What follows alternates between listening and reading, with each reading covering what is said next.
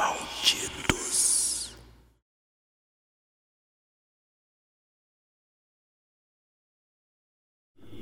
Episódio 3 A Botija de Cisso.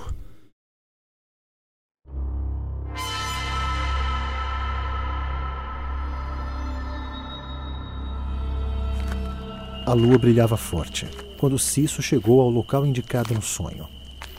Pelos seus cálculos, faltavam poucos minutos para meia-noite. Trazia consigo apenas uma velha pá e, apesar de cansado, estava ansioso. Afinal de contas, faltavam poucos minutos para tornar-se tão rico quanto os mais poderosos senhores de engenho das redondezas. Pensou um pouco e achou engraçado. Quem imaginaria que um caboclo velho como ele, que nunca tivera nada na vida, seria escolhido para desenterrar uma botija? Lá estava, de pé em meio às ruínas daquele antigo casarão. Em seu sonho, fora instruído a cavar sem olhar para trás, pois se o fizesse, falharia com sua missão e não receberia recompensa alguma. Respirou fundo apertou a pá entre as mãos e começou a cavar.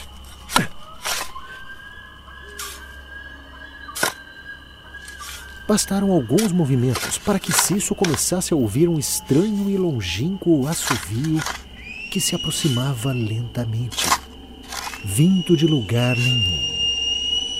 Junto a ele, um zumbido incômodo de mosca que circundava sua cabeça incessantemente. Cisso fechou os olhos, concentrou-se ao máximo e continuou a cavar. Sabia que aquelas eram provocações do coisa ruim, que não aceitaria o fato de um preto velho como ele enriquecer de uma hora para outra. Foi neste momento que as vozes começaram. Cisso, o que é que tu tá fazendo aí? Era uma voz doce e familiar, que Cisso logo reconheceu como Luzia, a jovem e bela filha de seu patrão. Apesar de tê-la visto crescer, a moça havia há pouco tempo despertado desejos carnais naquele velho caboclo. Vem pra mim, se isso vem. Tu acha que eu não percebi que tu me olha? Eu sei que tu me quer. Vem pra mim, Cisso, vem. Cisso cerrou ainda mais os olhos ao sentir o toque macio de Luzia em sua cintura, abraçando-o por trás. Ele sentiu a língua molhada dela lamber o seu pescoço. Mesmo desconcentrado, Cisso continuava cavando. E antes de ir embora, a voz de Luzia sussurrou em seu ouvido. Velho safado! Achou mesmo que tivesse chance? Para um preto como tu, a única felicidade é a morte. Mas o velho não teve paz com a saída de Luzia. Outras vozes vieram a tentá-lo. Eram as vozes de Zeca e Inácio, seus dois irmãos mais velhos, que há muito não tinha contato. Isso? Oxe, rapaz. Que porra é essa que tá fazendo aí, homem? Só faz merda, né, Cis? Pensa num velho fresco da gota. Oxe, mas vem mesmo, Inácio, ele acha que vai ficar rico. Esse vagabundo nunca soube fazer nada que preste, rapaz. Manhã sempre dizia, se isso, faz isso, se isso, faz aquilo. E ele fazia? Fazia porra nenhuma.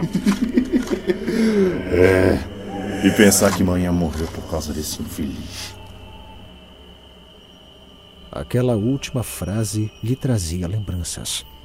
Lembranças dolorosas que há muito estavam enterradas em seu peito. Nervoso, Cisso começou a orar em voz alta, cantando louvores antigos que pareciam afugentar as vozes para os mais longínquos umbrais. Mas, infelizmente, o diabo não desiste tão cedo. Ave Maria, cheia de graça. O Senhor é convosco. Bendito sois vós eternamente. Chico, E bendito é o fruto do vosso ventre, o que é que você tá fazendo aí, meu filho? Cisso deteve as orações. Estava paralisado a recordar a voz de sua mãe. Larga essa pá, larga. Esse dinheiro não é teu, meu filho. Quem é rico nasce rico. Pra gente que é pobre, meu filho, só resta o destino. Ele voltou a cavar. Seu corpo tremia. Sentia suas lágrimas se misturarem ao suor em seu rosto. Mas sabia que aquilo era falso. Apenas uma nova parte daquela provação. Tu vai me desobedecer de novo? Igual tu fizesse naquele dia na linha do trem? Aquilo havia ido longe demais. Apesar de sua pouca idade na época, a lembrança da morte da mãe nunca saiu de sua cabeça. Também pudera. Havia passado sua vida toda se culpando pelo fato. Se não a tivesse desobedecido, se tivesse brincado longe dos trilhos, nada daquilo teria acontecido.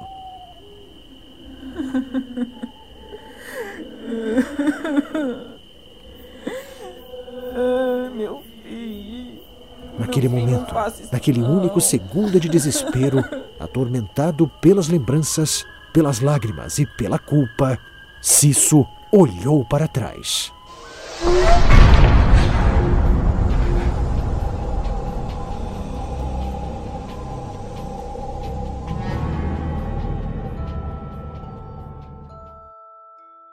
Seu corpo foi encontrado na manhã seguinte por um grupo de boias frias que passava pelo local. Os médicos definiram infarto como a causa da morte.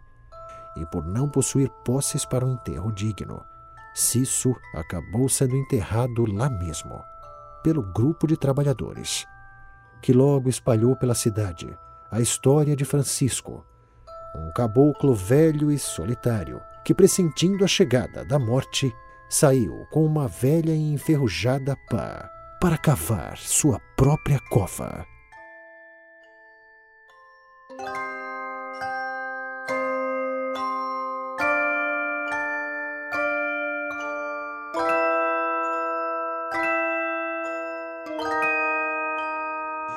Se inscreva no canal para mais contos de terror.